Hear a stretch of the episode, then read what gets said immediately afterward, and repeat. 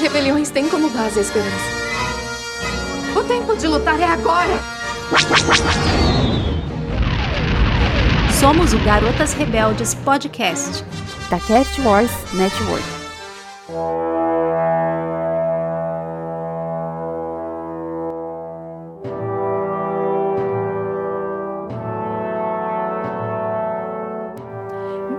Bem-vindos, garotos e garotas rebeldes, a mais um episódio. E na missão de hoje, nós vamos falar sobre o que mais nos representa, sobre a rebelião.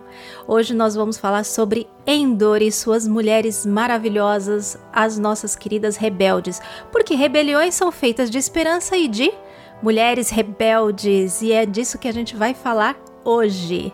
E hoje nós temos reforço aqui no nosso esquadrão. Trouxemos hoje aqui para participar aqui comigo a nossa Mon Mothma da Cast Wars, o Domingos. Se apresenta aí, Domingos.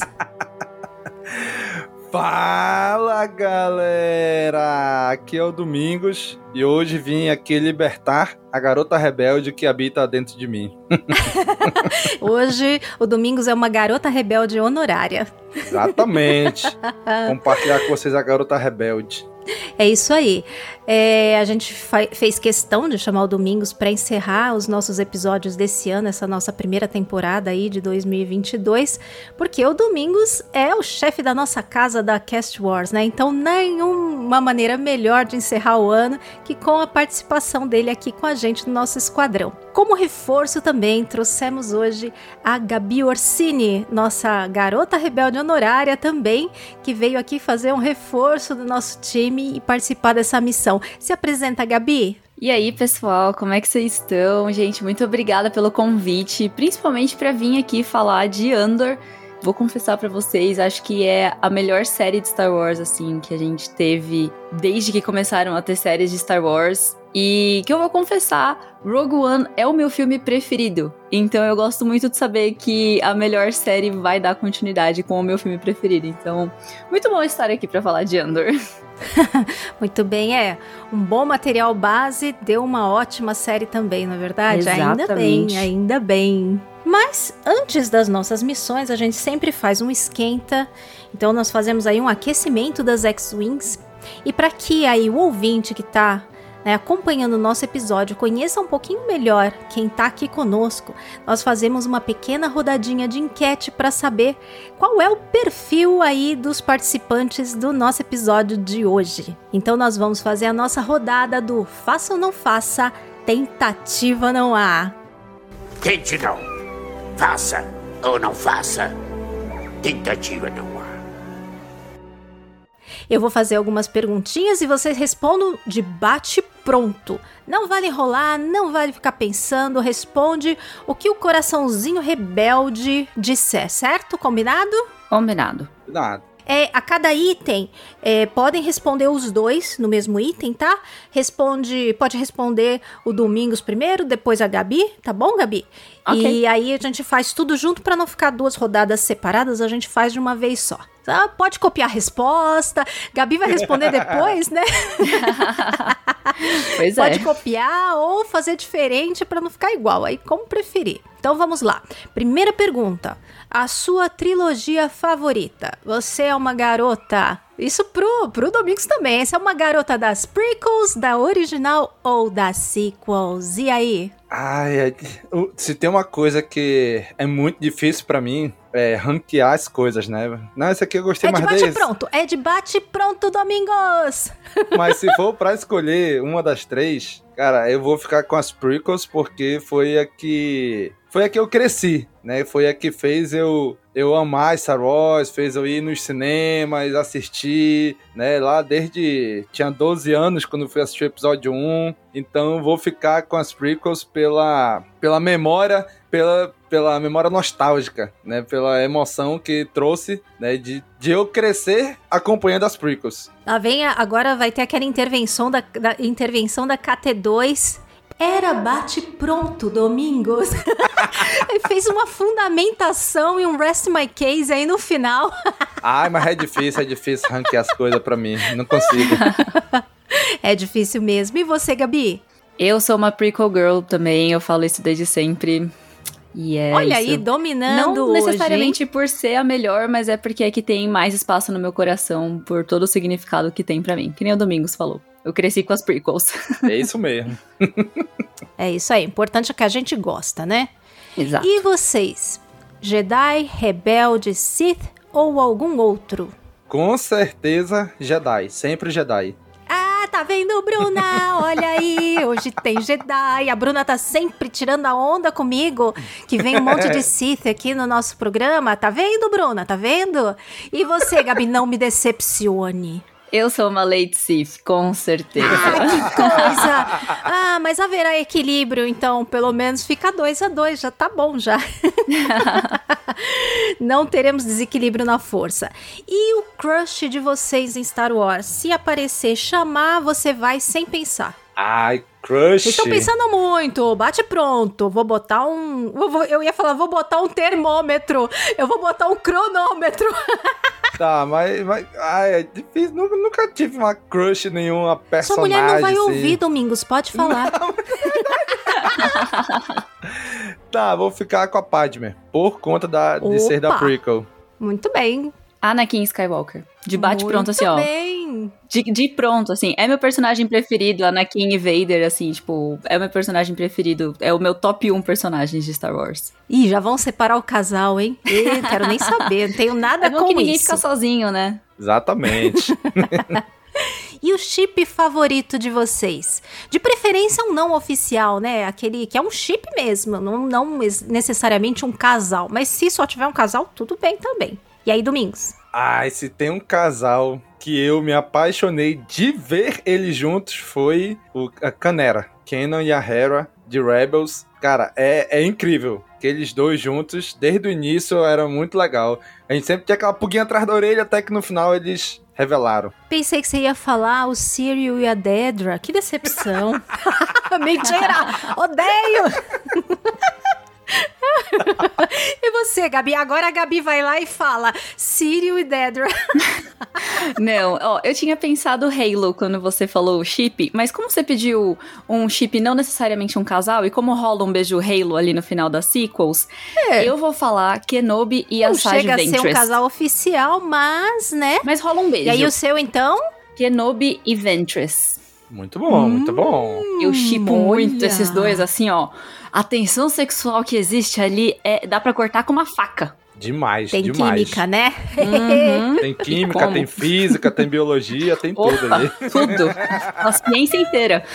Né? Ai, meu Deus. O problema foi a história só, né? Ah, o resto das matérias tá tudo certo. Hum, e a série favorita de vocês? Acredito que vocês tenham visto. Bom, Domingos nem vou dizer se viu todas, óbvio que viu todas. Gabi também acho que viu todas, então estão Vi. contando todas as séries que foram lançadas até agora, final de 2022, tá, ouvinte? Então, Domingos, série favorita? É, va- vale a animação, né? Vale tudo. Ah, então com certeza é The Clone Wars. Por toda a jornada que eu tive acompanhando. Hum, olha. Olha, eu ia falar The Clone Wars também, mas aí eu lembrei o quanto eu, eu chorei assistindo Kenobi em todos os episódios por causa do retorno do Hayden como Anakin, como Vader, né? Então eu vou ter que falar Kenobi porque tem um canto muito especial aqui, já que como eu falei, Anakin é meu personagem preferido e o Hayden é um ator que eu amo muito e ele voltou pra isso, então eu vou falar Kenobi. Olha, vocês são muito coerentes, hein? Tô vendo aí só respostas muito coerentes dos dois, hein? Queria eu ter essa coerência, mas ah, não tenho. Fico pulando pra lá e pra cá que nem um macaco. Bom, vamos lá, próxima aqui. Se tivesse um sabre de luz, de que cor ele seria? Verde. Com certeza verde. Acho muito bonito, sabe, verde. Hum, também. E Gabi? Com uma boa Sif, ele seria vermelho. Olha, eu apostaria que você ia falar roxo, mas tudo bem, você tá sendo coerente. não, vamos dizer que não, com certeza. Eu gosto muito de sabre vermelho, acho que fica bonito. É, é bonito. Aí numa Lady Sith, né? Só podia. e a sua personagem feminina favorita de Star Wars? E aí por quê? Aí essa até pode justificar brevemente. Ah, com certeza, disparado, a Leia. É, Le Leia e, e junto, né? Não só a Leia, como a própria atriz, né? A Carrie Fisher. Por tudo que ela representou para uma geração, para uma época onde as mulheres não tinham voz, não tinham vez, né? E ela foi, fez e aconteceu, né? Então ela é uma personagem, para mim, que ela foi muito bem construída. Então gosto muito da Leia. Olha, o, o meu top 3 de personagens, né? Como eu falei, começa com Anakin e Vader. O terceiro é a Leia. Mas quem é o meu segundo, e aí seria a minha personagem feminina preferida, é a Asuka. Porque eu, eu gosto muito do que ela traz pra, pra franquia, né? Como uma personagem jovenzinha e que a gente vê ela crescendo e evoluindo e aprendendo. Eu gosto de como ela e o Anakin se complementam, né? De como ela ensina para ele, ele ensina para ela. E eu acho que ela é uma personagem que traz toda essa parte de o que é ser um Jedi de verdade, mas ao mesmo tempo com um pé no chão e, tipo, ser gente como a gente também, sabe? Eu gosto desse equilíbrio que ela traz. Não só pra força, como pra história como um todo, pros personagens que estão ao redor dela. Então, realmente é minha personagem preferida. Eu sou completamente apaixonada pela Ahsoka. Muito bom, ótimas escolhas aí. hein? A, Re- a Leia Rainha não precisa nem falar muito, né? Ela tá sempre aparecendo por aqui nas escolhas. tem sempre alguém escolhendo a Leia. E a Ahsoka tem um arco muito completo, assim, né? De, da gente ver desde o comecinho dela. Agora a gente já viu ela até bebê, né? Não bastasse a Pois gente é. começar com criança, agora a gente já tem a, a Ahsoka aparecendo até bebezinho. Então é um arco super completo, né? Do comecinho até não tem final ainda, mas segue, continua, né? Continua um arco aí em desenvolvimento e em progresso. Mas depois da nossa enquete, a gente ainda tem mais um pequeno um último mico para pagar para aí vocês realmente serem condecorados como garotas rebeldes honorárias, certo? Vamos lá. Então, vem aquele momento divertidíssimo, pelo menos para mim que estou aqui sorteando, não sei para vocês que tomaram a decisão. Pra, pra mim era todas as vezes que eu ouvi. Alguém tem que se divertir, né? Ou ouvir e perguntar é sempre mais divertido do que ficar ali no paredão, né? Vocês terão agora um lindo beija-mata ou casa três personagens de Star Wars que eu vou sortear agora. Eu prefiro beijar um. Posso providenciar. Tá precisando de um beijo bem dado. Eu gosto desse jogo. Primeiro aí para o Domingos. Vamos lá, Domingos, vamos ver com o que você vai ser agraciado. Primeiro, hum, sorteando. Nosso droid de sorteio está trabalhando. Ah, alguém aqui vai ficar morrendo de inveja, mas o primeiro personagem designado para o Senhor Domingos foi Anakin Skywalker. Ele é meu. Eita! E eu fui sortear, eu pensei, ai, e se saiu o Anakin pra Gabi, né? E não saiu pro Domingos. Ah, Droga. meu Deus, vamos lá. Homem. Mais um. Tcharam. Sorteando o segundo. Muito bem. Traum. Olha só.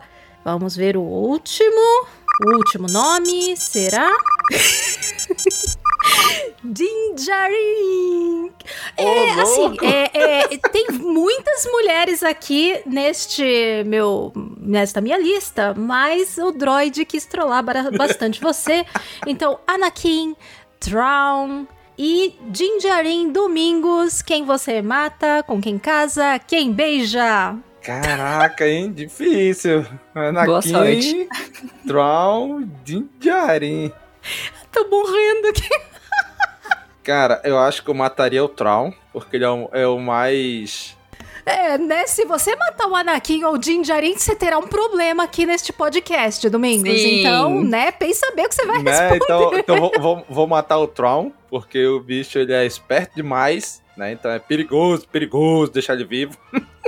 Cara, be- beijo o Anakin e caso com o Dinjarin. É, é, eu Justo. É realmente justo. tenderia a concordar aí com as suas opções. Porque casar com o Vader não ia dar muito certo. É, enfim, é, temos já um histórico do que aconteceu, né? Então, Né? já sabendo, né? Então, vamos ver se a Gabi vai ter a mesma sorte Vamos lá. e terá opções fáceis de escolher ou não. Vamos ao primeiro, Gabi. Sorteando. Mon Mothma. Hum, Ok. Começamos bem. Não é? A próxima opção será. Vamos lá, droid. Manda bem aí. Quero ver a situação de caos. O próximo é Moff Gideon. Ok. E o último nome da lista é Shimi Skywalker. E aí? Hum. Então, Shimi Skywalker, Mon Mothma e Moff Gideon. Ah, bom, eu vou começar matando Moff Gideon, então. Ah, eu acho que é meio estranho eu beijar a minha possível sogra, né? Mas eu beijaria. Não é Game of Thrones, lembremos que estamos em Star Wars. Mas eu, eu beijaria a Shmi e casaria com Mon Mothma. Perfeito. Boas esco- Eu acho que foi Perfeito. bonzinho aqui o aplicativo, porque foi- deu foi opções que fácil. sim. Oi. Dá Foi pra, fácil. né? O quem você vai matar, que acho que é o mais, geralmente o mais difícil, assim, se são três pessoas legais. Sim. É, vocês tiveram meio que uma opção até fácil de escolher. Aí as outras duas que tinha que pensar um pouquinho mais, não é? Mas Pois é. estão agora aprovados, condecorados, já são garotas rebeldes do nosso time. Então podemos começar agora a falar do nosso tema de hoje.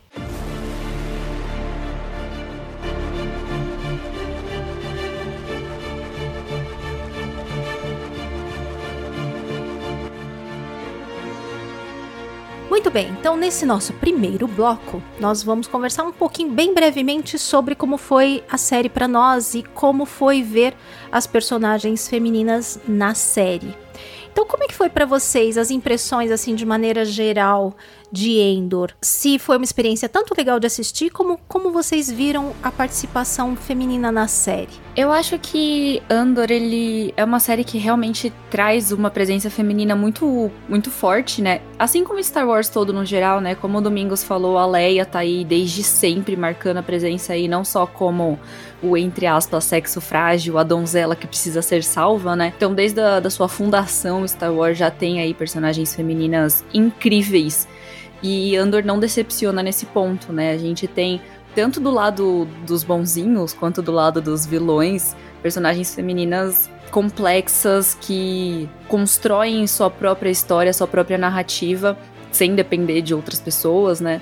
E que trazem conteúdo pra história em si, né? Elas não estão ali só pra estar, tipo, não é só pra cobrir uma cota, tipo, ai, tem que ter personagem feminino. Então eu acho que segue a linha do que Star Wars sempre fez e trouxe personagens novas aí incríveis, né? Tipo, a Mon Mothma a gente já conhecia um pouquinho dela, então as outras personagens que a gente ganhou nessa série são personagens incríveis, complexas e que são muito bem trabalhadas e desenvolvidas. E a própria Mon Mothma a gente conhece mais dela, conhece mais a história dela. Eu simplesmente amei, assim, cada vez que aparecia uma mulher na tela da série, ficava tipo, nossa, como você é foda.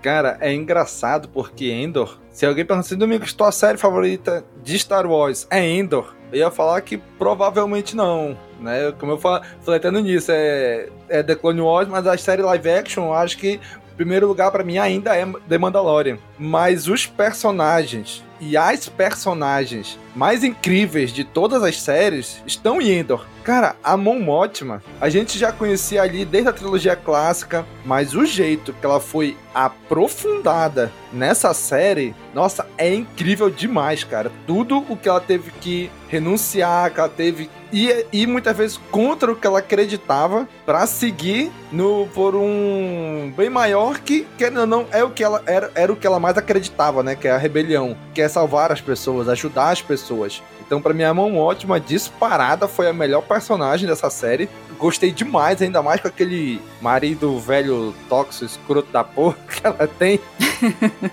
Ela me ganhou demais. Mais do que o Endor nessa série. E eu acho que o trabalho que a, que a Genevieve fez é muito Nossa. intenso também, né? Porque você consegue sentir, tipo, quando a Mon Mothma tá sufocando ali dentro de casa, dentro do Senado, dentro do, do carro dela, você vê ela sofrendo. E sorrindo. Nossa, Ela tá sorrindo aqui e sofrendo nos olhos. Tipo, é- Nossa, é, in- incrível o trabalho que ela fez. a atriz entregou demais, demais, demais, demais.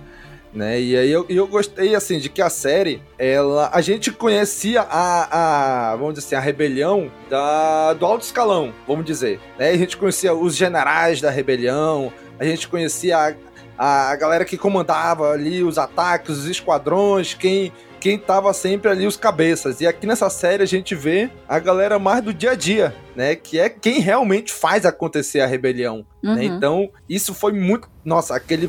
Acho que o segundo arco. É o segundo arco lá que termina aquele episódio do olho lá naquela represa. Nossa, foi disparado pra mim o arco que eu mais gostei. Por toda aquela questão do misticismo, da, da lenda daquele, daquele povo, né? De que eles acreditavam, do menino lá, que era o, o, tá, o sonhador da rebelião, que ide- idealizava as coisas.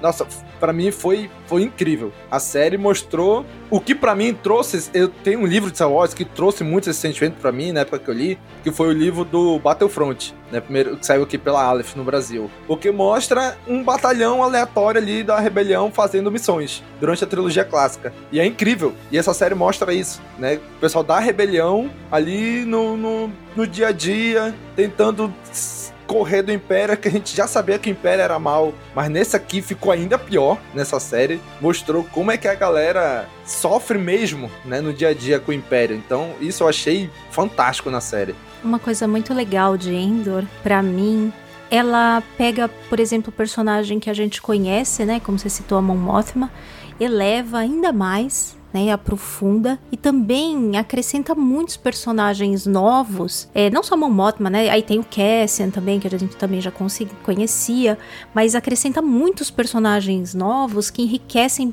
muito a série. E eu acho muito legal como tem muitas, muitas personagens femininas, mas é, é tão bem feito assim, de fazer parte da história, de. Enfim, ser desenvolvido e, e todo mundo que tá ali tem a sua função, não tá ali só por tal, para ser é, uma parte de outra coisa só para complementar, que você não vê ninguém falando ou reclamando, por exemplo, que ai, tem mulher demais nessa série. Você não nem porque é de uma maneira tão orgânica e tão bem integrada ali na história, simplesmente está e faz parte como deve ser. This is the way. Sim. Né? Exatamente. Então, assim, é, é como é a vida, né? Que tem muitas mulheres em todos os lugares, em todas as posições, Exatamente. de todas as formas, né? De um lado, de outro, com papéis muito variados. né? Então, e a série faz isso de uma maneira tão bem feita, tão orgânica, tão bem escrita, que não fica uma coisa daquelas que, ai, não, eu vou botar isso assim pra ter um momento girl power. Não, é a série, é isso aí, é muita gente de todo tipo, e muitas mulheres, porque elas têm que estar ali também, fazem Sim. parte. Né? Não porque é uma cota que. Não, pensar, ah, não, eu tenho que ter uma personagem feminina aqui, porque senão vai ficar sem. Não. Simplesmente em todos os lugares tem mulheres como tem na realidade. E todas com. A, a série passaria com louvor no, no teste de Bechdel lá, né? Porque Sim. Puxa, fácil, fácil. Né? Elas têm, a, a- têm história, têm falas com outros personagens, com outras mulheres, não são sobre somente falas sobre homens, aliás, nem é o contexto, né, da série, nada disso. Uhum. Então, assim, ela passaria muito tranquilo no teste, né, Pra ver como e parece uma coisa tão boba, mas o quanto a quantidade enorme de conteúdos que a gente tem que não passam em questões simples, né? Como a mulher ter fala, ter fala com outra mulher e que as falas não sejam sobre homens ou sobre relacionamentos com homens, coisas muito simples e que uma quantidade enorme de séries e filmes não passa num teste Sim. simples desse, né? Exatamente. E a série certamente passa com louvor. Uma coisa que eu acho legal de Andor é, como eu falei, a gente tem o lado dos vilões, né, com uma mulher que, assim, bate de frente com o Darth Vader, né? V- vamos combinar que a, a Deidra é uma personagem que eu acho que eu tenho mais medo dela do que do Vader. Porque o Vader, ou qualquer, tipo, o Palpatine, ou qualquer usuário da força, ele tem esse, entre aspas, sobrenatural, assim, né? Tipo, ele pode te matar à distância. A Deidra, ela é gente como a gente. Então ela tem que estar ali do seu lado, ela tem que estar perto de você. E ela faz o que você poderia fazer, né? Então, assim, é, é, é vilanesco, é, é sádico, ela é, tipo, ela é muito sociopata, sabe? Então ela pode ser qualquer pessoa que esteja andando no metrô comigo. Ela pode ser a minha vizinha, sabe? Então eu, eu achei terrivelmente incrível ter uma personagem, assim, uma, uma vilã desse jeito na série, né? Porque geralmente colocam. A gente até vê, né? Quando ela vai torturar a Bix, tem lá aquele doutor que bota o som na orelha dela e tal, né? Tem, sempre tem um homem que faz esse papel do, do homem torturador, o homem que tá no comando do, das coisas ruins dos vilões, né? Então acho que ter uma mulher nesse, nessa posição assim do, do comando dos vilões e que ela é torturadora sim, ela faz tortura psicológica, ela faz tortura física e ela tá ali tipo mandando toda essa essa operação, assim, é, como eu falei, é terrivelmente incrível, né? Porque não gostamos de ver nenhum personagem vilão, assim, torturando sociopata, psicopata.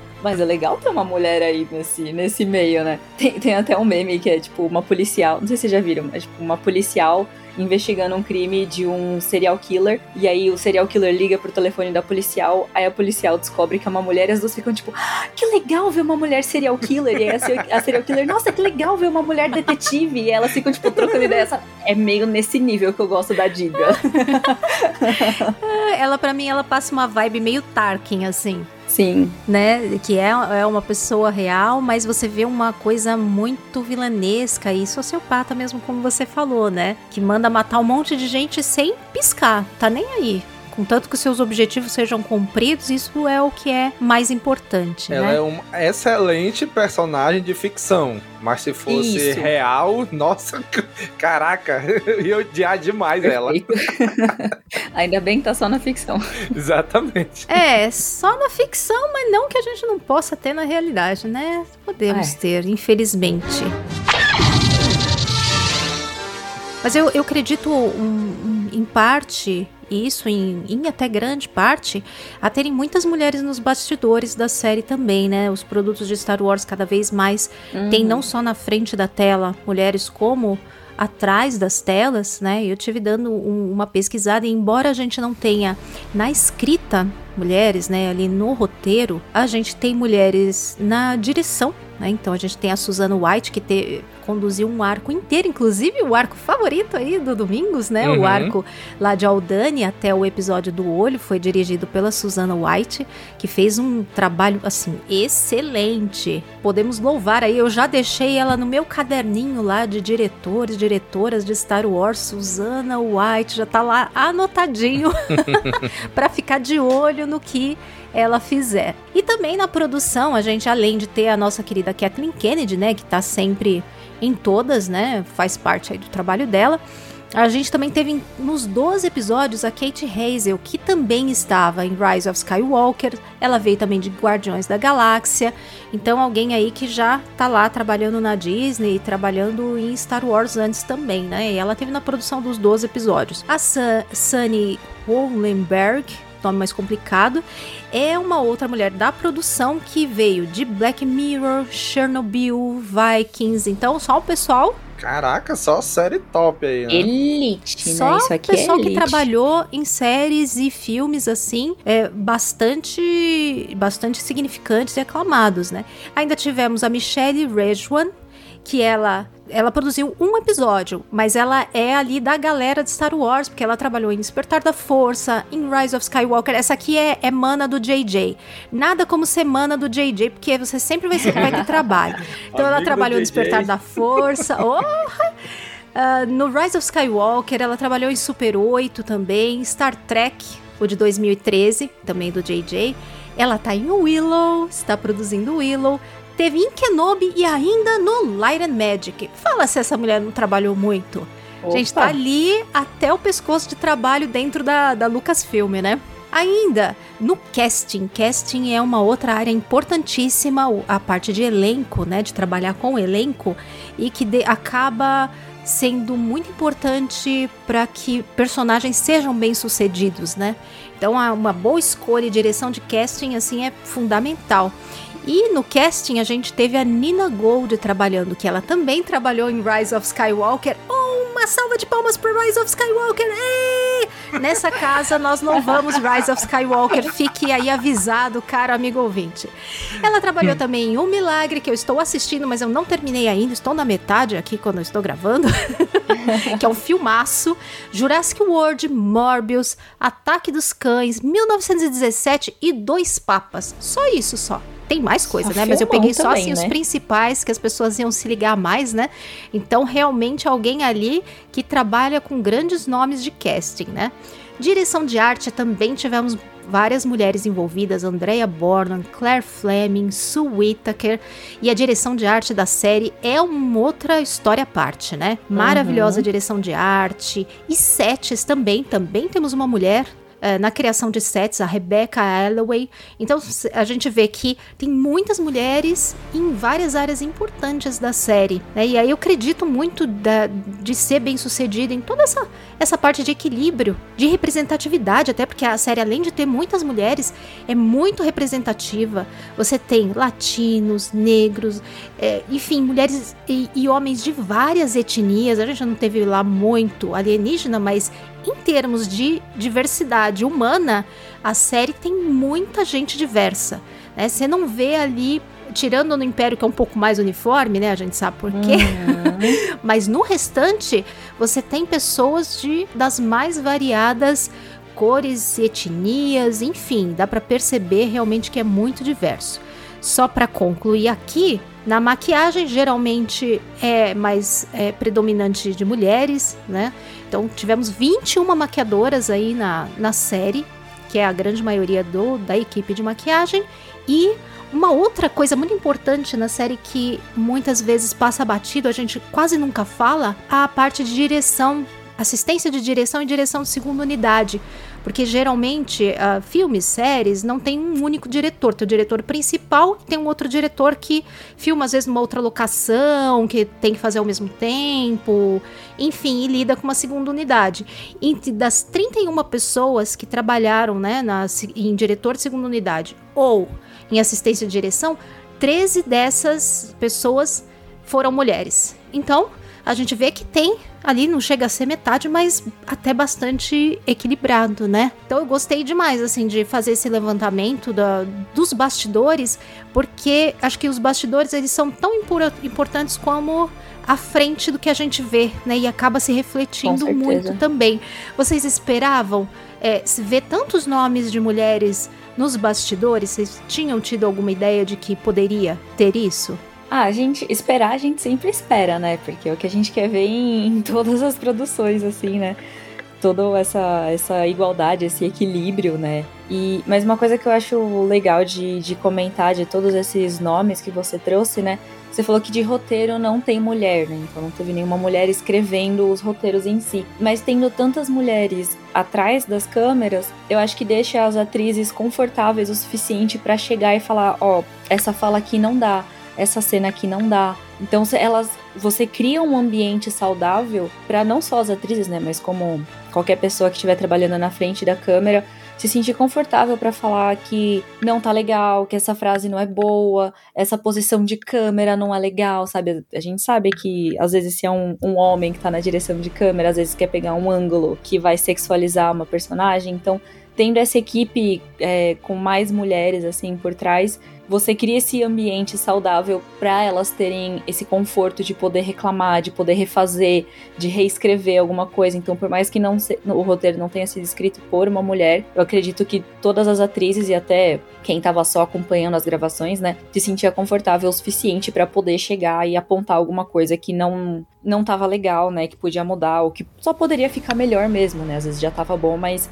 uma vivência da mulher ali que falou, desse jeito ficaria melhor ainda. O que, que vocês acham, né? Então é legal que você cria esse ambiente saudável para todo mundo contribuir pro, pro resultado final ficar melhor do que poderia ser, né? Sim, sim. Concordo também, apesar, como a, gente, como a Kat falou, né? Vocês falaram que não tinha mulher no roteiro, mas por ter tanta mulher ali envolvida, eu acredito que muita coisa, eu não sei se isso sairia no, na, nas séries de bastidores que sempre lançam no Disney Plus, né? Mas eu acredito que muitas das coisas ali que aconteceram em cena, que acabaram indo pra tela, muito provavelmente foi adaptação das próprias mulheres que estavam ali, das próprias atrizes. Cara, uhum. se a gente uhum. colocar essa fala assim, se eu colocar essa fala desse outro jeito, né? Sim. E querendo ou não, influencia também o cara que tá escrevendo ali, pra ele. Se ele não tinha essa mente um pouco mais aberta, ele, opa, pera lá, deixa eu uhum. começar a pensar melhor, colocar, como colocar, como escrever. Então eu acho muito legal também. Eu acredito que ainda assim vai surgir, né, ainda roteiristas mulheres. a gente espera que surja para ter essa igualdade, né, de oportunidades É, a Colite tá vindo aí, né? E, e eu, e eu fiquei muito surpreso com essa quantidade de mulheres na produção, né? Porque assim, é como a Gabi falou, a gente espera, a gente, não é que a gente espera, a gente deseja que tenha. Torce, né? Sinceramente, não esperava que fosse tantas. E, e que bom que são tantas. Que consiga ter essa igualdade, essa hetero... Você nem, você nem sei se essa palavra. Heterogeneidade de ideias, né? Pensamentos né, de coisas que são Uhum. que, eu- que eu achei muito legal, muito legal mesmo. Parabéns, Caixa, deve ter errado um tempão nesse levantamento aí. Não é? O IMDB é que teve gente que eu tive que meio que entrar para eu tive que entrar pra ver o que mais que fez, né? Se era mulher mesmo, tem uma ou outra ali que o nome não dá pra saber se é, É mulher ou neutro, não. né? É, tem uma Dan, aí eu tive que pesquisar, não, é Daniele, o segundo no- um, um segundo nome pelo qual ela é conhecida. Então eu falei, bom, então, né? É, alguns realmente foi, foi um pouco difícil. Mas isso ah, eu, eu também acredito a ser uma política da Lucasfilm também, né? Da própria Kathleen Kennedy, que tem buscado uma diversidade maior no, na, naqueles que são contratados, nas equipes, né? Mesmo a parte de efeitos visuais, é que é muita gente, não dava pra ficar falando, mas eu dei uma olhada também, e também tem bastante mulheres na parte técnica também, efeitos visuais, né? No próprio documentário lá da ILM a gente vê várias mulheres importantes ali, né, por trás nos efeitos. Então é, é realmente, eu acho muito gratificante ver esse espaço também lá atrás das telas. E certamente o olhar daquilo que está sendo feito em cada detalhe vai ser um pouco diferente. Aquela que está construindo o set, projetando, cuidando eh, do elenco, né, das próprias, tendo, como o Domingos falou, muitas atrizes, cada um vai colocar um pouco da sua visão ali. E quanto mais diverso, né, o ambiente, mais pontos de vista diversos também, de histórias e de maneiras de colocar as coisas a gente vai ter, né? Por isso que é tão importante é, ser bastante diversa uma produção. Você vai ter ideias mais variadas e, e pontos de vista que vão sair daquela mesmice, né? Uhum. Bem, pra gente ter uma ideia, nós te- eu tenho uma listinha aqui de personagens femininas da série. É, aqui eu só não coloquei. Tem uma outra que não fala, mas é porque é mais coadjuvante ali. Mas é uma quantidade pequena. Eu coloquei praticamente todas aqui que tem alguma fala ou algum papel de relevância. Então, pra você que tá ouvindo aí ter uma ideia, olha quantas mulheres importantes a gente tem na série: Mon Mothma, a Dedra Miro, a Marva Endor, a mãe do Endor, a Bix Kalin, a Cinta Vaz, a Vel Sarta, então a Cinta e a Vel são o casal, né, da- das rebeldes, a Cleia Mark, Cleia para quem não lembrar, né, porque às vezes esses nomes, né, a gente assistiu a série, mas vai se confundindo, a Cleia trabalha lá na loja do Lutem, né, a outra rebelde, a Dona Uhum. Frieza, que trabalha lá com o Lutem, a Leida, que é a filha da Mon Mothma. Temos também a Ed Karn, que é a mãe do Cyril Karn. A supervisora Grande, ela aparece meio rapidinho ali dentro do, do BSI, ali levantando informações.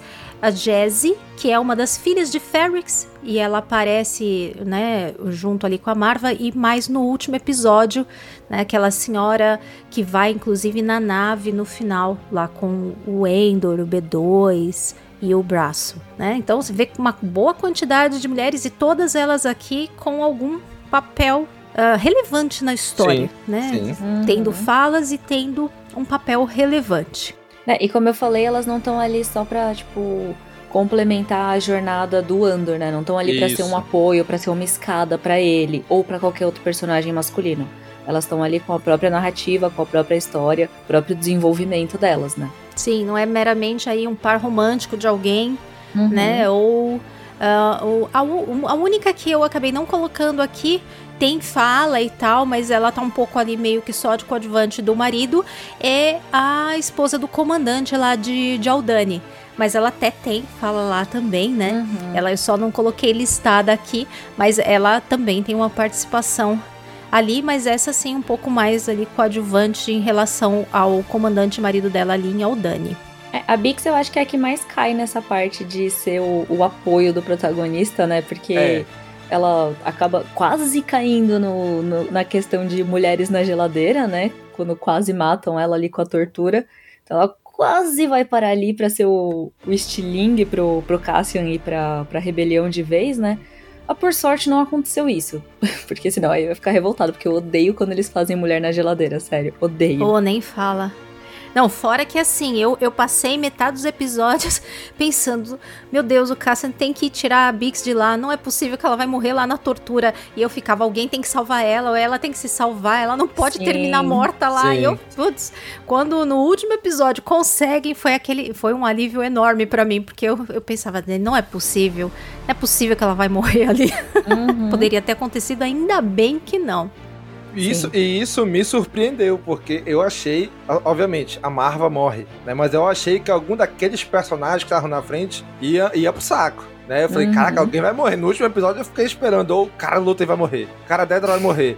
Eu sempre eu tava esperando al- alguém morrer. Alguém, né? né? Sim. E acabou que ninguém, que ninguém desses aí foi. Foi a, foi a Marva, mas porque já tava, né, desde o início da série, já. já É, E desde o começo da série, ela, e ela tá incentivando ele a ir pra, pra rebelião e não sei o que. Tipo, a morte dela é de velhice mesmo, né? Que, tipo, sim. mataram ela, então agora ele vai pra rebelião. Aham. Que é o que aconteceria É. com a Bix, né? Se a Bix morresse, aí sim seria, tipo, um caso de mulher na geladeira, porque iam matar ela pra botar ele na rebelião. A Marva não. Isso. Ela só morreu de velhice mesmo e ela tava desde o começo, tipo, vai, meu filho, faz a coisa certa, por favor.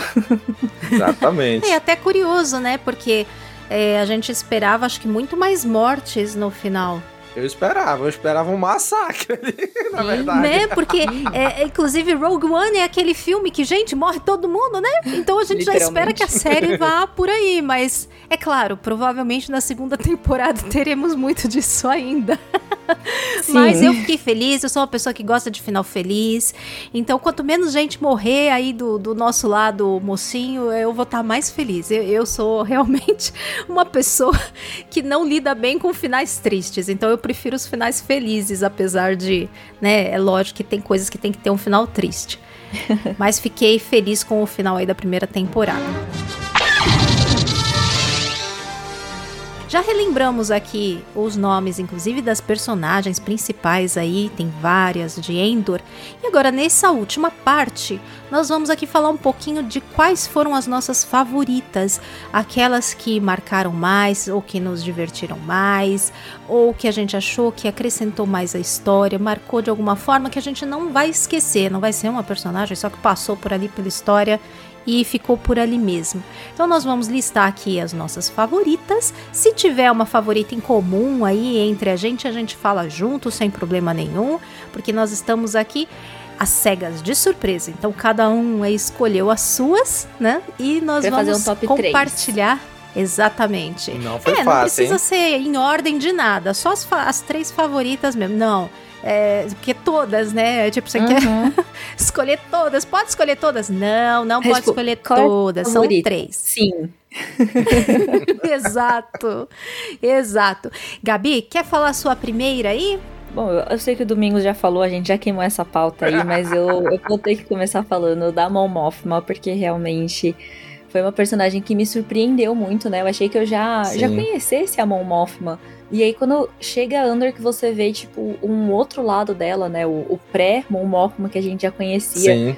E como ela lida esse jogo da política, esse sorrir enquanto tá chorando, e, e o sufocamento dela, né? Então acho que não só a história da Mon Mothma prévia, né, que é o que a gente não conhecia, mas como a atuação da, da Genevieve O'Reilly pra mim foi simplesmente impecável. Toda vez que ela aparecia, eu não conseguia des- desgrudar o olho da tela, porque eu queria ver as reações dela, como o olhar dela falava, como o sorriso tenso, a mandíbula tensa dela falava, o que ela não tava falando em palavras, né? Ela, eu- a gente não vai falar em ordem, não vai falar o top 1, top 2, top 3, mas ela com certeza é a minha top 1, assim, dessa série, porque ela Minha foi A também. gente não vai falar, mas eu vou falar, tá bom? é.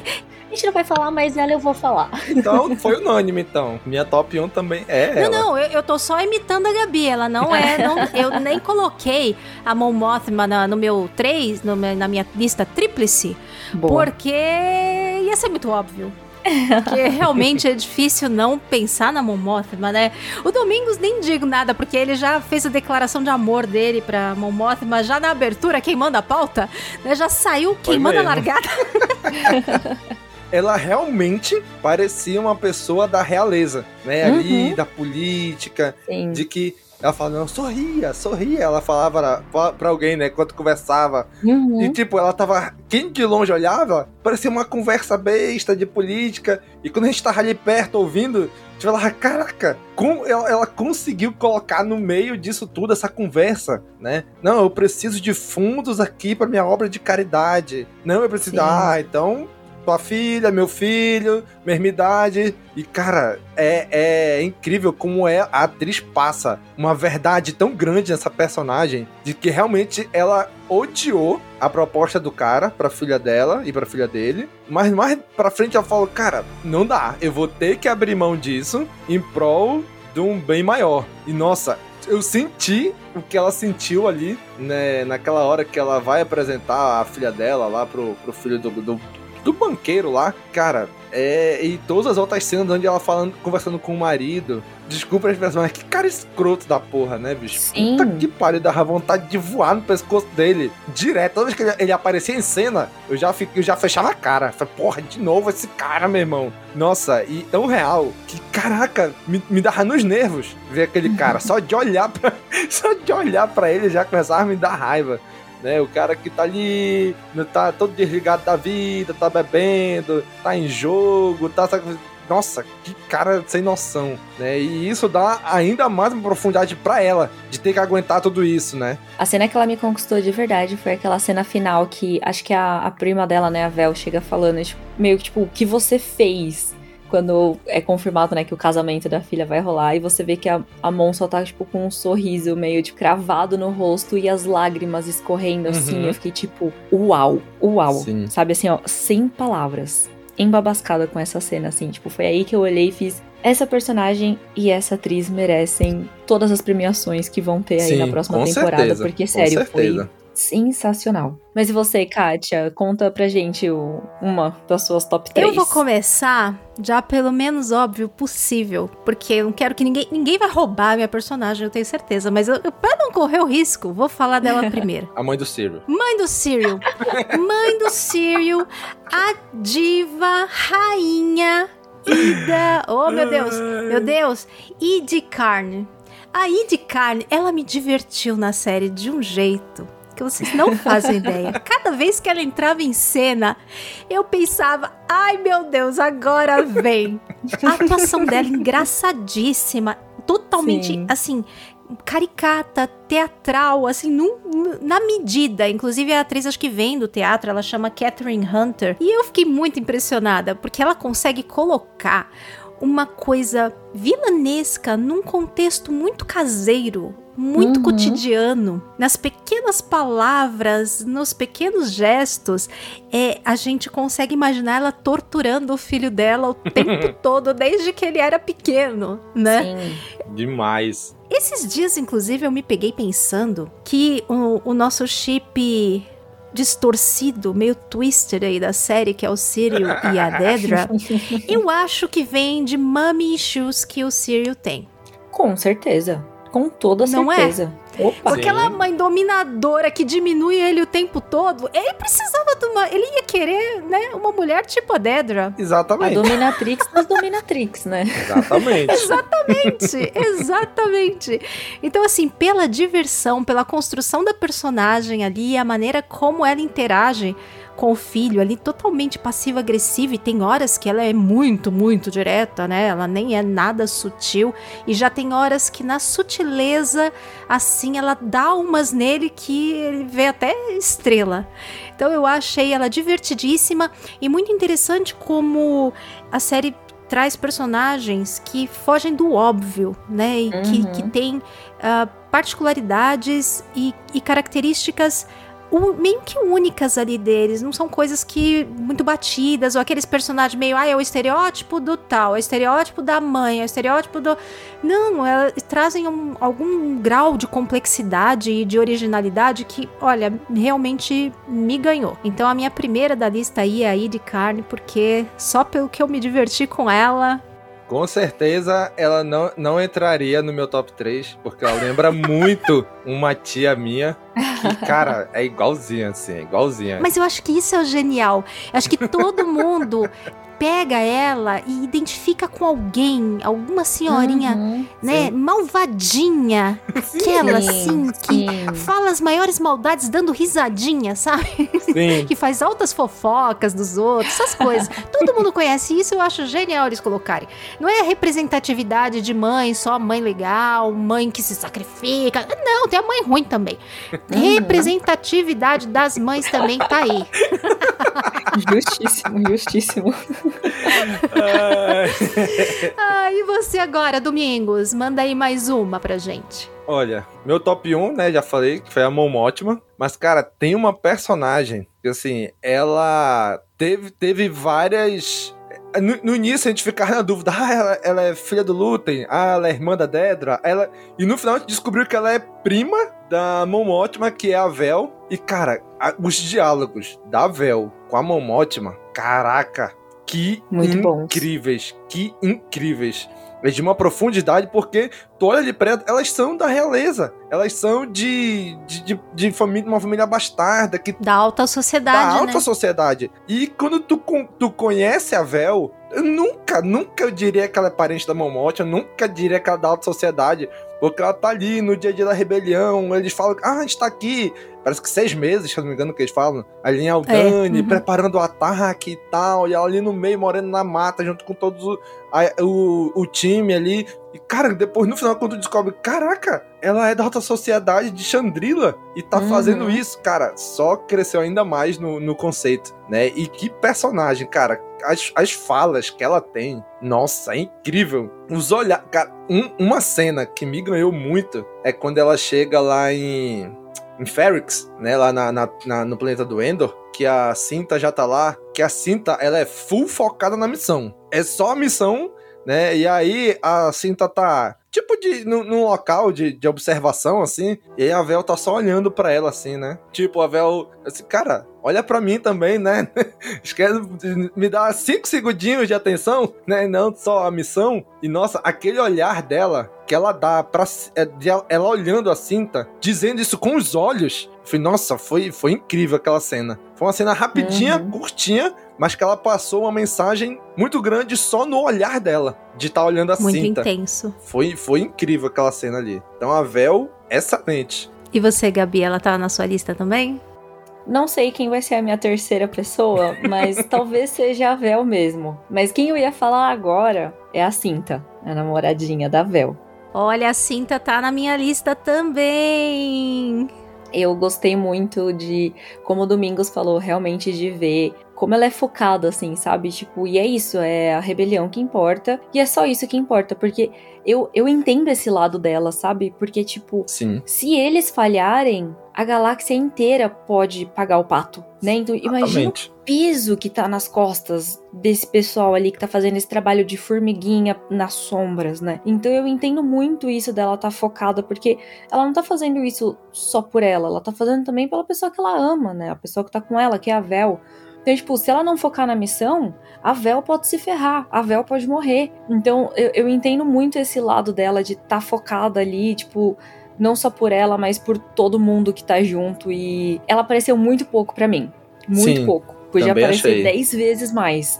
Mas o pouco que, eu- que ela apareceu, assim, eu já consegui ver como ela é uma personagem realmente complexa e profunda, com várias camadas, assim. A gente não chegou nem na primeira camada Sim. dela, que a primeira camada é isso: é foco na rebelião e nada mais. que mais que tem ali embaixo, sabe? Tipo, quando você vai descascando ali, o que vai tendo ali embaixo? Quando Uhum.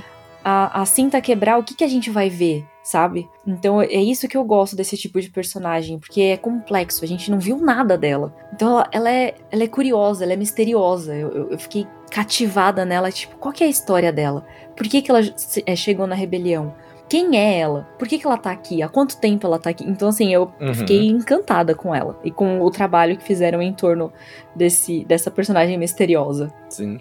E ali naquele último episódio, onde, onde ela, ela se, tá seguindo o cara, né? E aí o cara vira pra ela, que tá me seguindo? Aí, de repente, ela, ai não, não sei o que, toda frágilzinha e tal. Aí o cara, ixi, vou, vou, vou, vou crescer em cima dessa, né? E pá! Não deu nem tempo. Facada na- no bucho. Falei, toma ali distraída. É, a Cinta Maravilhosa. tá na minha lista também, porque é, assim como a, a, a Gabi falou, ela é uma personagem misteriosa. O que a gente sabe dela é muito pelo que os outros falam, porque ela não Sim, se é abre, verdade. né? Então ela não abre nada.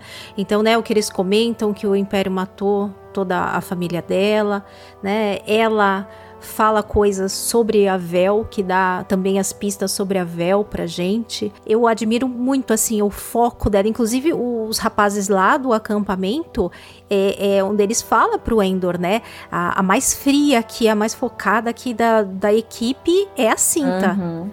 É, E é ela mesmo. que realmente não se abala. Se tiver que passar alguma coisa pra ela, vai, vai ser cumprida, né? É, quando depois de Aldani a gente fica ali meio sem saber se ela morreu ou não, eu fiquei aflita até saber. Eu fiquei, meu Deus, será Sim. que ela morreu? Será que ela não morreu? E o bom, né, é que até o próprio final da série, ela não morre. Então a gente deve ter mais dela na segunda temporada. Eu não acho que nenhum desses personagens que a gente teve aí vai assim, tipo, sumir. Eu acho que a gente ainda vai ter mais deles na, na segunda temporada. Não Com acho que eles vão certeza. simplesmente, né, sumir. Eu acredito que em outras missões.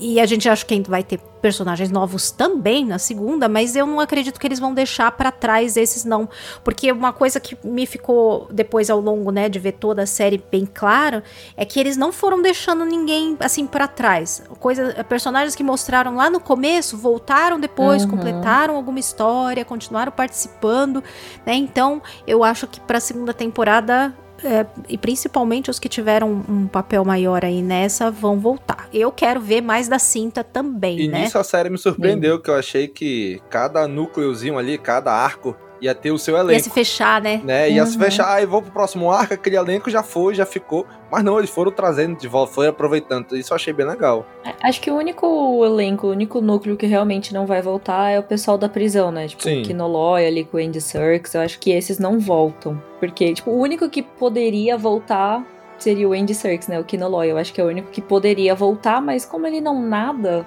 capaz ele realmente ter morrido afogado ali na fuga Ai, e. Não, é isso. ele, ele, ele vira o Snoke algumas décadas depois. oh, meu Deus, essa piada, ela nunca fica velha, né? Não. Não. Não, e o, o, o rapaz lá que tá em Rogue One também, ele também acredito que vai aparecer de novo. Ah, Me é fugiu verdade. o nome dele, o... Multi. Multi. Melchi. Multi. Melchi, Multi é de outro lugar, eu nem lembro da onde, mas Multi é de outro lugar, é Melchi. Eu tava chegando lá, hein? boa, boa. O Melch, acredito que a gente veja também, né? Então, eu espero que eles voltem.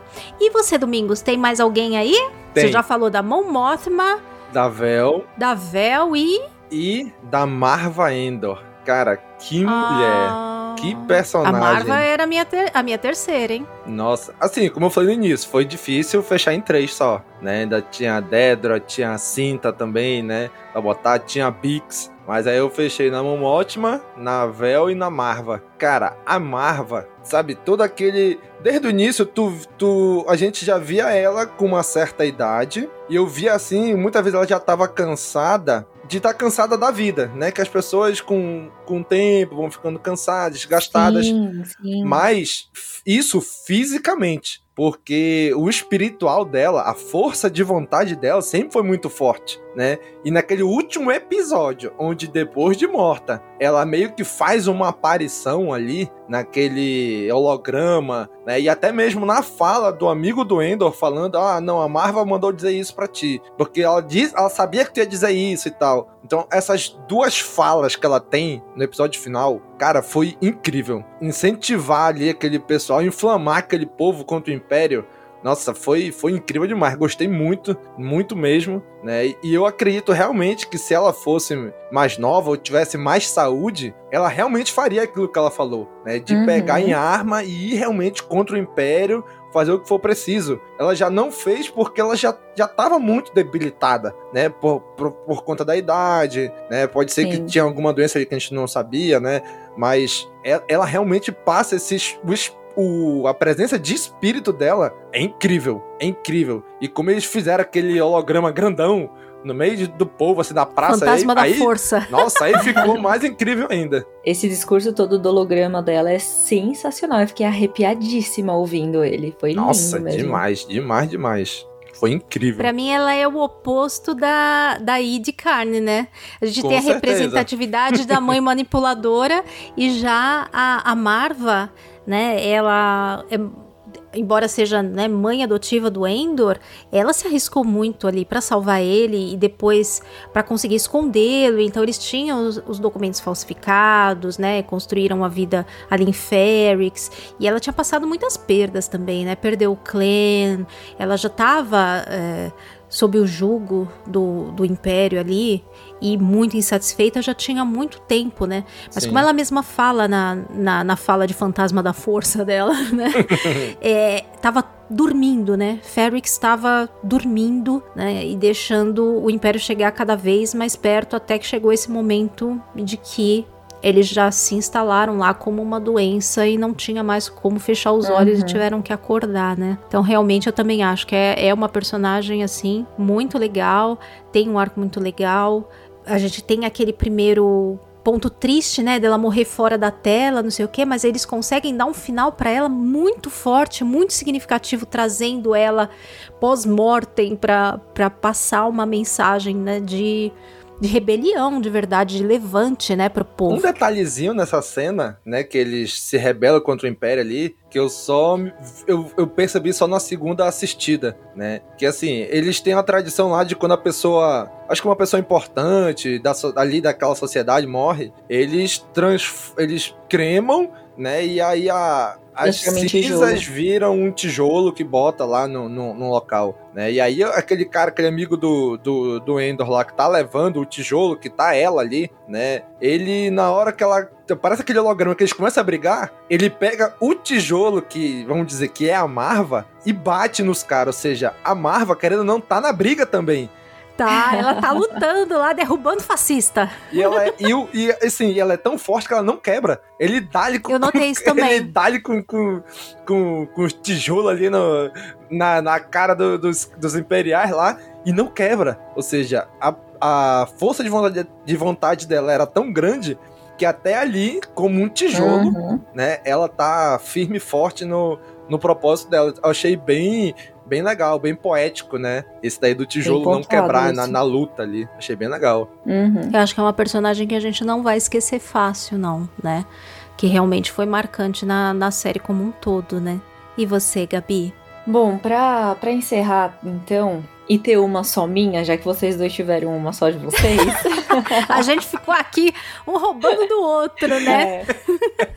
não, eu fiquei meio com dozinha de não falar da Bix. Eu quase troquei aí no final, mas não dava para não deixar a Marva na minha lista. Então, eu vou, eu vou colocar a Dedra aqui no, no final. Tem que ter. Porque como eu já, já falei aqui mais cedo, né? É uma personagem que deu uma revolucionada mesmo, assim. Eu amei odiar ela, eu amei Sim. ver essa, esse lado ruim humano em, Star Wars, que é o que eu falei, a gente sempre viu o lado ruim associado à força, então era algo mais sobrenatural. Eu acho importante porque a gente sempre fala, né, tipo, ah, Star Wars é sobre lutar contra ditaduras, é sobre política, e todo mundo fica tipo, não, é sobre luta de sabre de luz e força. Aí quando você tem Andor, que é uma série 100% pé no chão, é gente como a gente, e que você tem uma personagem como a Dedra, que é uma vilã do dia a dia, assim, né? Como eu falei, Sim. eu posso pegar ônibus com uma pessoa igual a ela. Isso dá um, uma força diferente para Star Wars, né? Então eu acho que foi muito importante essa série existir, mas principalmente ter personagens como ela para mostrar que sim, o mal, os vilões, eles estão no metrô com a gente todo dia, sabe? Então não é porque é um cara de dois metros e um usando uma capa e um capacete e te apertando com a força que ele é o vilão. A pessoa que tá no seu lado no metrô também pode ser tão uhum. ruim quanto, né? E a, a, atriz, né, que eu tô lendo aqui o nome, é a Denise Cog, mandou bem demais, assim, ela realmente. Sim arrasou no papel, ela tava incrível ali. Como eu falei, eu amei odiar essa personagem. E isso é culpa da atriz, né? Que fez um trabalho excelente. Você não só odeia ela, você gosta de estar tá lá odiando, porque você vê que é um trabalho bem feito Sim, ali exatamente. na tela, né? E bem escrita também, né? Sim, exato. Bem é. atuada Tem e um bem arco escrita. muito ela, bom. Uhum. Ela não podia faltar realmente, né? Porque é, o bom vilão é isso. A gente adora odiar, né? Isso. Exato. E é, é muito legal porque é o tipo de personagem que sempre esteve em Star Wars. Uhum. Mas a gente nunca tinha tido a oportunidade de ver, assim, mais a fundo. Ver ter um papel ali de destaque, que a gente foco, pudesse é. ver como a pessoa Uhum. age, como ela pensa, o que ela faz efetivamente, né? Uhum. Ficava muito só ali em volta, né, dos outros personagens maiores. Mas aí agora a gente tem a oportunidade de ver como é que eles agiam, né? Como é que esse, Sim. todas essas pessoas que estavam ali em volta do Império tinham um papel até mais, não digo importante, mas até mais atuante em oprimir quem estava abaixo. Com Porque certeza. mais diretamente era essa gente que atuava. Não era diretamente o, o Palpatine e o Vader. Claro que a ordem deles vai descendo, mas efetivamente quem cumpre aquilo, inclusive até a mais muitas vezes, como a gente vê em algumas né, partes, são essas pessoas. Quem tá ali pondo a mão na massa, quem tá no dia a dia mesmo, né? Que eu falei, é quem tá pegando o metrô com a gente. E aquela enquadrada que ela dá no Cyril, quando ele tá ali stalkeando ela. Nossa, foi incrível, né? Ele toca Sim. nela. Não toque Tira em mim. essa mão de mim. É, né? Cara, aquela enquadrada que ela dá nele foi muito boa. Muito boa. Sim, muito, muito bom. É uma personagem muito boa mesmo. E finalmente chegou aqui com a gente a Bruna para dar um- também o seu parecer, a sua opinião, escolher as suas favoritas aí da nossa querida série Endor. E aí, Bruna, de quem que você vai falar pra gente? Quais foram as suas favoritas? Conta aí. Antes tarde do que nunca, né? sim, sim. Vinda diretamente de uma galáxia muito distante. Nossa, bota distante nisso. Ai, cara, pior que Endor foi uma, uma série que me dividiu, assim. Eu gostei do, do enredo, mas pra mim faltou um temperinho de Star Wars. Mas eu gostei tanto das personagens femininas, principalmente da Momotima, porque eu acho que ela ali, mais do que uma mulher, ela também era mãe. E, as- e a gente, como mãe, a gente só. Pelo menos eu lembro da Padme, da Leia e agora a gente tem a Momotima. Eu achei isso muito legal, essa parte dela e vi- essa visão materna um pouco controvérsia, né? Teve gente que, a- que agradou e teve outros que acharam que ela, meu Deus, não faria isso jamais. E eu me compadeci dela e ao mesmo tempo faria a mesma coisa no lugar dela. Porque eu acho que ali foi uma, prote- uma forma de proteção. Enfim, considerando o contexto que ela ia viver depois, né? Pra mim foi uma proteção. Talvez fizesse isso com as minhas filhas porque não queria que elas passassem, pelo, por exemplo, pelo que a Bix passou. que foi uma personagem feminina que a gente viu pouco dela na série, mas ao mesmo tempo a gente viu muito, né? A gente viu muito sofrimento. E foi uma personagem que eu gostei também, embora gostar, quero ver mais, mais da Bix. Na- espero que ela esteja na segunda temporada. É, pra gente Ah, eu acho que ela volta mesmo. Quero entender melhor, porque assim, no início, ela é uma contrabandista ali, né? Ela vende peças. Ela é um Han Solo, uma mulher, é, é uma mulher estilo Han Solo, uma contrabandista. Ela é uma Han Solo em terra, né? é isso, até é, é isso eu tava pensando aqui. Eu falei, nossa, ela lembra assim bem vagamente, né, gente, claro. Mas ela é uma contrabandista que faz, tá fazendo dela ali por trás do Império, mas ao mesmo tempo ela quer ajudar os outros também. Ela tenta ajudar o Endor, por isso que ela se ferra e tal, né? Eu achei que foi uma personagem assim ela teve um papel a cumprir na série que foi demonstrar pra nós que o Império não é bonzinho, que o Império é ruim. É uma personagem que sofreu. Eu detestava ver aquela série de tortura, aquilo foi muito ruim. E eu gostei muito da atriz. Eu não lembro o nome da atriz, mas assim achei bem realista. As cenas dela me deu uma certa agonia. E, mas eu gostei muito da, da, da, da história. Espero que tenha sido só o começo, que nós possamos ver mais dela na próxima temporada, até para entender qual é o papel dela na vida do Endor, né? Porque é ali que tá se formando a, a, a personalidade dele como um rebelde, depois da mãe dele, né, ter falado tudo aquilo, e ele vê a Bix do jeito que ficou. Talvez esse tudo que aconteceu com ela tenha um impacto muito grande na vida dele. E eu achei muito interessante isso, sabe? Porque a gente vê um Endor lá em em Rogue One bem desapegado das coisas, né? Ele tá lutando. E aqui, ali na série a gente vê um Endor mais apegadão, assim, né? Ele sofre pela Bix, sofre pela mãe. E eu acho que essas mulheres na série tiveram esse papel, talvez, de trazer, da gente entender essa parte humana do Endor que a gente não vê em Rogue One. A gente vê um Endor frio, né? E ali o relacionamento dele com as duas, né, com a Bix e com a mãe, é, traz essa parte mais humana do personagem. Eu gostei muito, assim, embora a gente tenha visto pouco dela, eu gostei do co de como ela representou o papel dela no sentido assim, trouxe para nós aquela coisa feia do império, né? que a gente não estava acostumado, pelo menos, a ver tão friamente assim. Cara, para mim, assim, a série teve muita mulher, isso eu achei sensacional, porque Star Wars a gente sempre via trio, né? Padme era uma mulher e dois homens lá, né? Daí depois Leia e depois a Rey, e agora a gente viu um monte de mulher. E foi bem legal. Eu acho que essa, essa parte, assim, de Star Wars, é, depois da era Disney, foi muito importante para nós no sentido de vermos mais personagens mulheres nas séries, nos filmes, etc. Isso é uma coisa muito legal, assim. Não que a gente queira ver só mulher, mas ver, assim, equilibrada a história é bem bacana. E queira ou não queira, a gente vê é, um lado mais humano, né, gente? Isso é uma coisa muito, muito bacana. Enfim, eu gostei dessas duas personagens. Eu acho que se eu pudesse dizer assim, é, a minha preferida foi a Mom Mothma, acho que como da grande maioria. A atriz é muito boa, é, a atriz é sensacional e acho que o dilema moral dela é muito intrigante, agrada uns e outros não. E a Bix, eu acho que ela traz pra gente a realidade nua e crua, que a gente não tá tão acostumado. É isso aí, ainda bem que deu para você contribuir, né, Bruna? Mesmo que no finalzinho. É, é deu pra correr aqui. ainda bem que deu certo.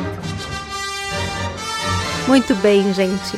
Percorremos aí um pouco da série, relembramos, Demos aqui o nosso destaque a personagens femininas maravilhosas dessa série e que a gente não vai esquecer tão cedo, até porque a gente espera que muitas delas voltem. Menos óbvio, quem morreu, né? Porque a gente espera que esses, de alguma forma. E, que, e se começar a segunda temporada assim? De alguma forma, Marva Endor retornou. Ai, eu não podia perder essa oportunidade. E com essa, cara amigo ouvinte, deixo vocês. Concluímos mais uma missão com sucesso. Deixem aí. Domingos não pode fazer jabá, né? Porque afinal ele é o dono da Cast Wars, então tá, estamos em casa, não precisa de jabá.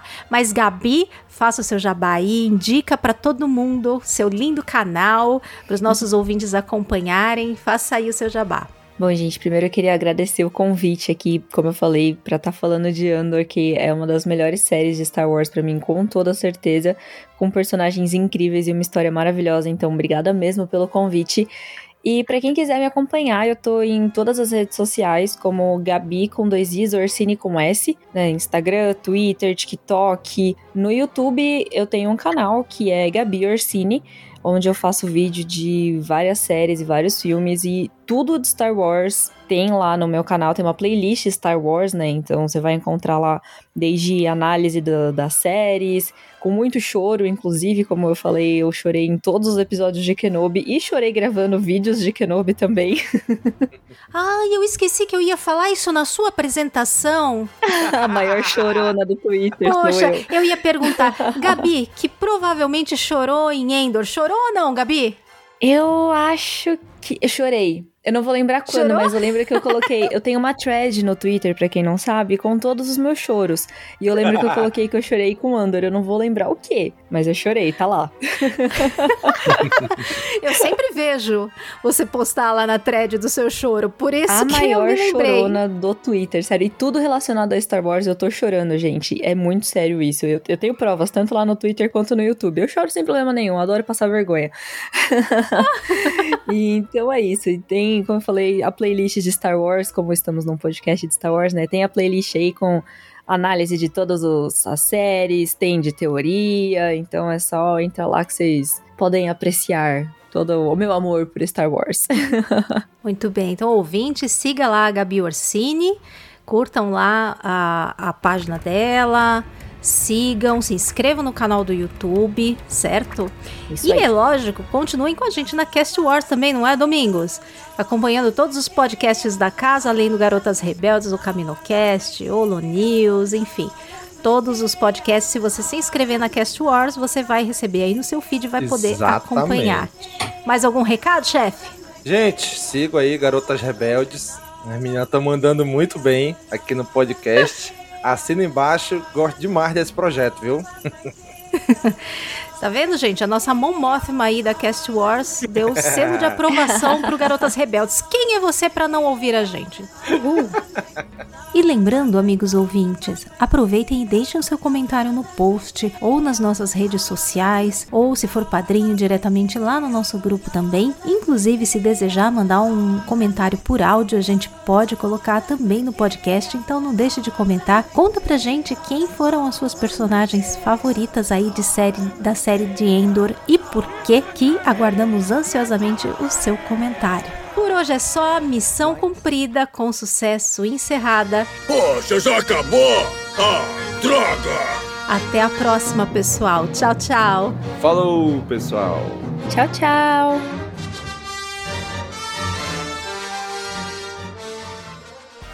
Esse podcast faz parte da Cast Wars Podcast Network.